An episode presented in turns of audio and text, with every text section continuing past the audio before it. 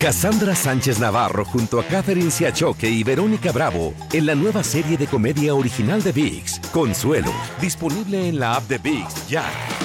Euforia Podcast presenta la descomposición del cuerpo y particularmente la contradicción que parecía la posición encontrada de las dos señoras. ¿no? Todas estas cosas daban para, para, para seguir el relato de algo diabólico.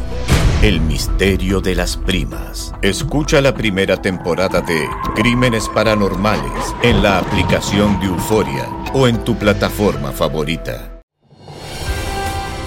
Hola, soy Jorge Ramos y a continuación escucharás el podcast del Noticiero Univisión. El programa de noticias de mayor impacto en la comunidad hispana de Estados Unidos. Maite, muy buenas noches. Vamos a comenzar el noticiero con una grabación en la que Donald Trump admite que tiene en su poder un documento clasificado que no lo desclasificó cuando aún era presidente y que ya no tenía derecho a hacerlo. Así es, Jorge. Todo esto ocurrió meses después de que Trump dejara la presidencia. El audio fue divulgado originalmente por CNN. El documento contiene un aparente plan de ataque militar de Estados Unidos a Irán. Y no solo eso, sino que hay expertos legales que creen que esta grabación complica mucho la defensa de Trump de los 37 cargos que se le hacen por retener documentos secretos. Pedro Ulteras tiene más desde Washington, tiene todo sobre estas grabaciones.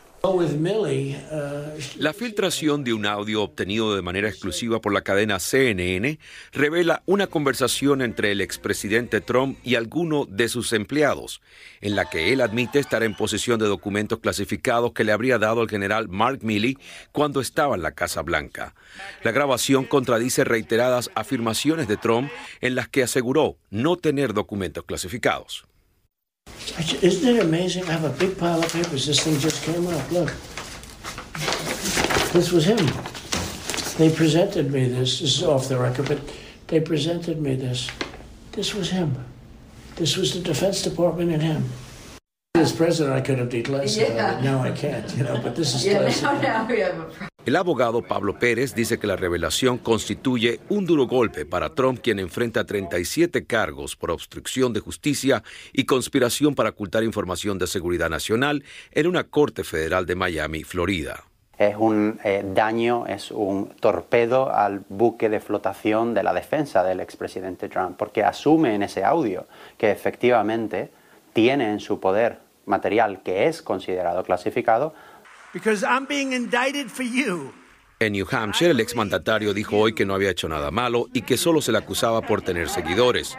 En una reciente entrevista con la cadena Fox News, Trump confirmó que mantuvo cajas con documentos que no devolvió al gobierno cuando se le solicitaron. Afirmación que contrasta con los descubrimientos de cientos de documentos clasificados durante el allanamiento que hizo el FBI en Mar-a-Lago en agosto de 2022. La filtración de este audio, según expertos, no debería afectar la acusación del Departamento de Justicia. No creo que el utilizarlo a nivel jurídico vaya a ser una clave para destruir esa evidencia. Esta semana, la jueza Aileen Cannon, quien preside el juicio al expresidente, rechazó una petición del Departamento de Justicia para prohibir la divulgación de la lista de 84 testigos que el gobierno planea traer al juicio. En Washington, Pedro Rojas, Univisión. Sobre este caso, la audiencia judicial para Walt Nauta, el asistente de Donald Trump, se aplazó hoy porque el acusado le cancelaron el vuelo y no pudo llegar a una corte federal en Miami. Se espera que Nauta se declare no culpable de los seis cargos relacionados con el manejo de documentos clasificados. Nauta deberá ahora ir a la corte el próximo 6 de julio. Investigadores del fiscal especial Jack Smith interrogarán al secretario del Estado de Georgia, Brad Raffensperger, sobre los intentos de Donald Trump de cambiar los votos en la elección presidencial en ese estado. El interrogatorio será mañana miércoles. Recordemos que en enero del 2021, el entonces presidente Trump llamó al funcionario para pedir que encontrara los votos que necesitaba para revertir el resultado electoral. La Corte Suprema rechazó una teoría de los partidarios de Donald Trump, según la cual las legislaturas estatales podrían hacer las reglas electorales en cada estado. Los críticos de esta teoría sostendrían que pone en peligro la democracia de los Estados Unidos. Legislaturas de los estados lo están analizando y Luis Mejiz nos dice cómo fue la votación. La decisión es una gran victoria para quienes protegen los derechos de los votantes.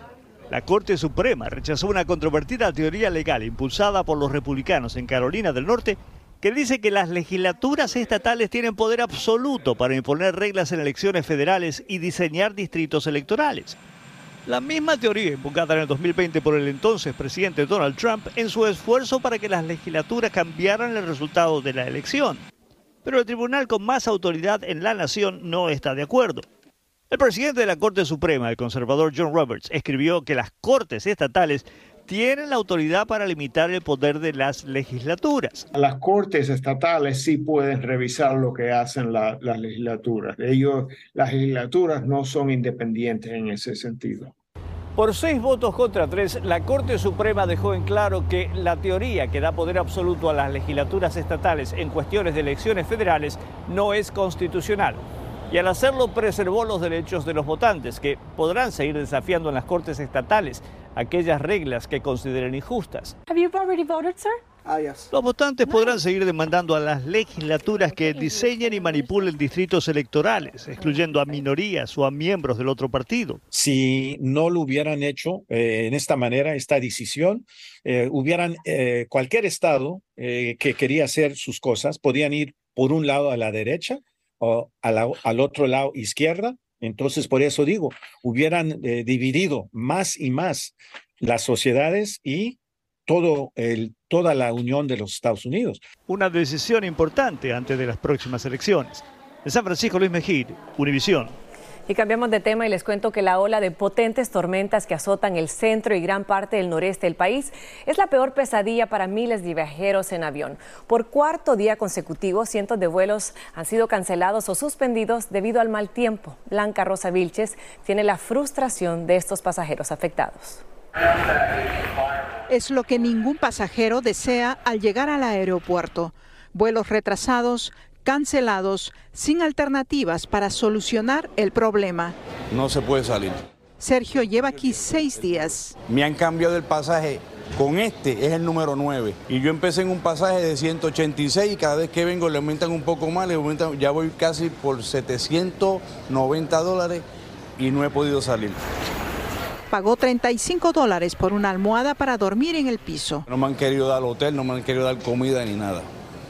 ¿Qué solución están dando? Ninguna. Eso es lo que me queda. Solo le queda una de las tres medicinas que necesita tomar para el corazón y la presión alta. No muestra su rostro, dice, para no preocupar a su familia. Tres días aquí en el aeropuerto. Ace López tenía que llegar a Puerto Rico para una operación quirúrgica de su mamá, que será hoy. Creo yo que si fuera el clima, eh, los otros vuelos también estarían cancelados y estarían delay y van al mismo sitio. Y no, se sabe. Lo que comenzó como una falta de personal de tráfico aéreo en la región de Nueva York empeoró por el mal tiempo y el calor en todo el país. Hoy es el cuarto día con retrasos y cancelaciones. Al mediodía ya se habían reportado más de 3.000. Las complicaciones se extendieron desde el noreste hasta la Florida. Jessica Valencia perdió un día de trabajo viaja a Indianápolis, que fue azotada por tornados ayer. Quiero entender un poco el mal tiempo también, pero a ver si la aerolínea también pueda ayudar también. El presidente de United, una de las aerolíneas con más retrasos, declaró que además del mal tiempo, la falta de personal de la administración aérea también es parte del problema. Al final de esta tarde ya son 5.000 los vuelos retrasados y alrededor de 1.500 los que no han podido simple y llanamente partir. Por supuesto que el problema es que en los próximos días también se anuncian más tormentas y será un desafío sin precedentes, dijo el presidente de la United, y convocó a las autoridades del FAA para que los ayuden en términos de poder a su vez ayudar a los pasajeros que no han podido reubicar los próximos vuelos. Es un desafío que además enfrenta otro reto de este fin de semana con el 4 de julio y por supuesto los miles de viajeros que se anticipan para este verano. Jorge, regreso contigo. Blanca Rosa, gracias. Es la tormenta perfecta. Ya que estamos hablando de eso, hablemos de la ola de calor que se está intensificando en el sur de los Estados Unidos, afectando a por lo menos 55 millones de personas. Este calor extremo puede poner en peligro el servicio eléctrico en algunas ciudades y Marlene Guzmán está sintiendo el calor en San Antonio. Se empiezan a echar a perder. Aquí está donde ya se están poniendo cafeces por la calor. En Texas el calor excesivo no cesa. mismo que golpea la salud y las ganancias de comerciantes como Juan Uribe. Está canijo, para mí son pérdidas. Quien dice en sus más de 30 años de vender frutas y verduras en las calles de San Antonio, jamás había sentido temperaturas agobiantes como las que llevamos viviendo principalmente en el centro y el sur de Texas desde hace más de dos semanas.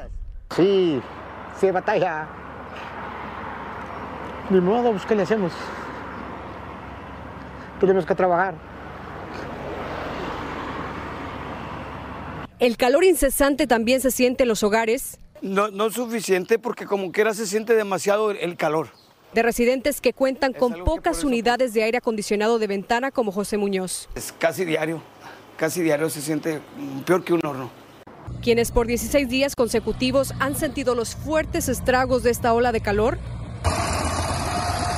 son los habitantes del Valle del Río Grande, donde el índice de calor ha superado los 110 grados Fahrenheit.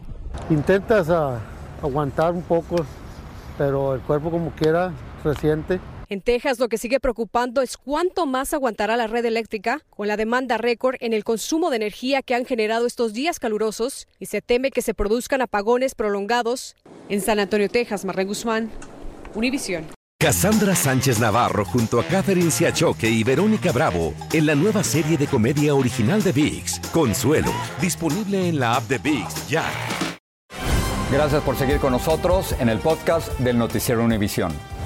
Y el calor extremo también está afectando a los estados del norte de México, a pesar de que las temperaturas descendieron en otras partes del país. En Sonora, por ejemplo, se registraron 122 grados Fahrenheit el domingo y eso era en la sombra. Expertos del tiempo alertan que la ola de calor continuará en esa región mexicana. Y Texas pagará 850 mil dólares a una empresa para desplegar enormes boyas fronterizas en el río Bravo y así frenar el cruce ilegal de migrantes desde México. El gobernador Greg Abbott dijo que los primeros mil pies de la barrera flotante se pondrán cerca de Eagle Pass a partir de julio, pero la Comisión Internacional de Fronteras y Aguas afirma que Abbott aún no tiene permiso para colocar esas boyas. Y la policía en México dijo que halló en Sinaloa a dos jóvenes ejecutados a balazos sobre una gran cantidad de pastillas de fentanilo. Algunas fuentes creen que los hijos de Joaquín El Chapo Guzmán ordenaron que no se fabrique ni venda esta droga para así evitar ser perseguidos por la DEA. Alejandro Madrigal reporta.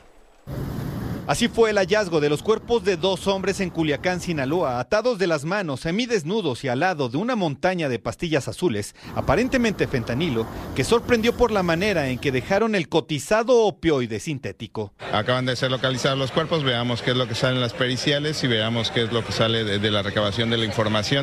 Periodistas locales interpretaron la doble ejecución como un mensaje de lo que les pasará a quienes sigan produciendo fentanilo en la región. El crimen ocurrió luego de que en mayo pasado los llamados chapitos, hijos de Joaquín el Chapo Guzmán, supuestamente se deslindaran de la producción del fentanilo para evitar ser perseguidos por la DEA, quienes los acusan de ser los responsables del tráfico y las muertes ocasionadas por este veneno. Ellos están respondiendo ante esa amenaza que hay desde los Estados Unidos de reprimirlos, de detenerlos, de, de expatriarlos. En una insólita carta que se dio a conocer a través de Milenio Televisión y confirmada por el abogado de la familia Guzmán, los Chapitos supuestamente aseguraron que hay células delictivas que se hacen pasar como sus socios y que nunca han trabajado con fentanilo. Todo apunta a que ellos están eh, dominando una parte importante de la producción de este fentanilo, en primer lugar.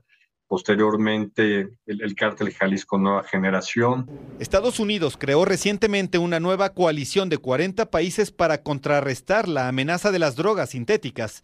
El nuevo grupo desarrollará planes para atacar el fentanilo, el mayor asesino de estadounidenses entre los 18 y los 49 años de edad. El fentanilo que está matando a tanta gente por todo el mundo y en los Estados Unidos.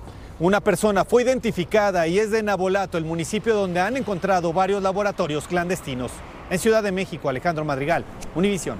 También en México arrestaron a un presunto involucrado en el robo de una joyería en la capital del país. Anoche, hombres con el rostro cubierto asaltaron una joyería y en ocho minutos se llevaron 15 relojes de lujo. Las autoridades también investigan a 22 guardias de una empresa de seguridad privada que se abstuvieron de actuar durante el asalto. Y la noche en que se suicidó el millonario Jeffrey Epstein se quedó solo en su celda con ropa de cama adicional y las cámaras de seguridad que vigilaban su unidad no funcionaban. Eso dio a conocer el reporte del inspector general del Departamento de Justicia. Epstein se mató en agosto del 2000 19, poco después de ser acusado de abusar sexualmente de menores. Mañana va a comparecer en corte Cristel Candelario. Es la madre acusada de matar a su hija de 16 meses al dejarla sola durante 10 días mientras ella vacacionaba en Detroit y Puerto Rico. Cuando regresó a su casa vio que la niña no respondía y llamó a la policía. Los socorristas dijeron que la bebé había muerto deshidratada. Candelario está detenida con una fianza de un millón de dólares. Qué terrible. Y un día como hoy, hace exactamente un año, ocurrió una de las peores tragedias migratorias en este país. 53 migrantes, la mayoría centroamericanos y mexicanos, fueron encontrados sin vida dentro de un enorme camión abandonado al lado de una carretera en San Antonio. Precisamente allí se encuentra Anuar Revuelta para contarnos lo último sobre los presuntos responsables de esta desgracia. Muy buenas tardes, Anuar. Te escuchamos. Gracias, Maití. Muy buenas tardes. Hoy es un día prácticamente una copia de lo que se vivió aquí hace un año a 104 grados de temperatura. Hace un calor implacable y estamos justamente frente al altar de las 53 cruces que se levantaron precisamente aquí en memoria de las víctimas. Y justo cuando parecía que la justicia tardaría mucho tiempo en llegar a un año de la tragedia, hoy el gobierno de Estados Unidos informó de avances importantes en la investigación y entre estos avances está el arresto de cuatro personas implicadas en la tragedia. Se trata de cuatro ciudadanos mexicanos de nombre Rilly Covarrubias Ponce, Felipe Orduño Torres, Luis Rivera y Armando González Ortega. Estos cuatro arrestos se suman al del chofer Homero Zamorano Jr. y al de su cómplice Cristian Martínez. Ellos fueron arrestados casi inmediatamente después. Se sabe por la acusación judicial que todos estos seis hombres formaban parte de una organización que transportaba niños, mujeres y hombres desde países como Guatemala, Honduras y México. Y también se reveló que estaban conscientes de que en la caja de ese tráiler el aire acondicionado no estaba funcionando,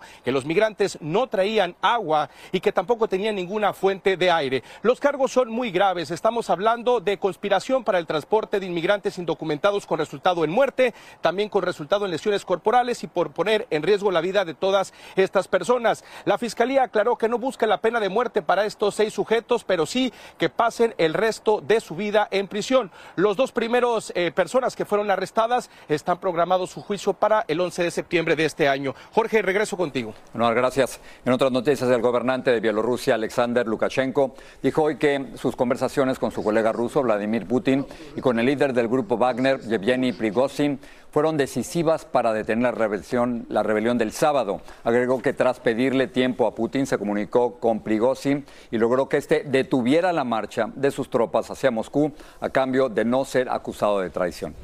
Y en Ucrania, misiles rusos golpearon el centro de la ciudad de Kramatorsk y una villa cercana, matando por lo menos a cuatro personas e hiriendo a decenas. Los socorristas buscaban víctimas entre los escombros. El gobierno ucraniano acusó a los rusos de atacar deliberadamente áreas llenas de civiles.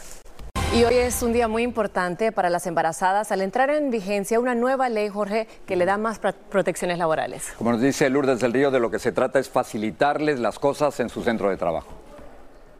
Hoy entra en vigor la ley de equidad para las trabajadoras embarazadas, el Pregnant Workers Fairness Act. Y millones de trabajadoras en estado de gestación en todo el país podrían tener derecho legal a descansos más largos, jornadas más cortas y tiempo libre para acudir a citas médicas y recuperarse del parto. Esto es música para los oídos de Rachel del Valle. Vamos a estar muchísimo más tranquilas, vamos a tener menos estrés, vamos a estar menos preocupadas por, no, no estar al 100 muchas veces durante el periodo de gestación. La Comisión para la Igualdad de Oportunidades en el Empleo, encargada de velar por el cumplimiento de la ley, explica que la nueva normativa obliga a las empresas con un mínimo de 15 empleados a proporcionar ajustes razonables a las trabajadoras que los necesiten debido a que están esperando bebé.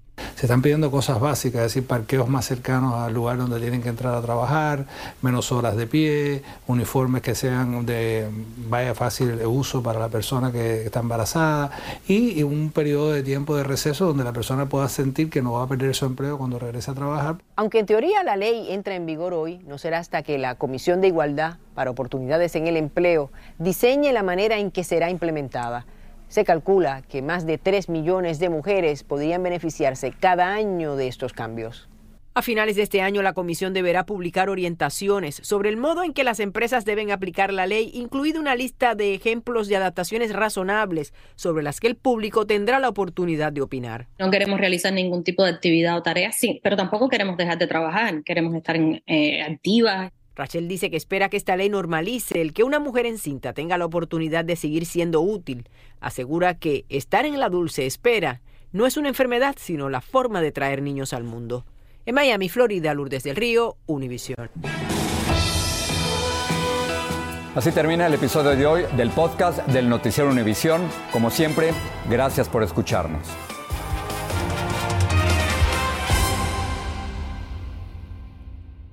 El escándalo alrededor de Gloria Trevi es cada día más grande y parece no tener fin. Soy María Raquel Portillo. Fui ese rostro pálido y sin voz que el mundo vio en las escenas del mayor escándalo del entretenimiento de las últimas décadas. No vengo a contar mi versión, vengo a contar mi historia. Ya es hora de abrir la boca.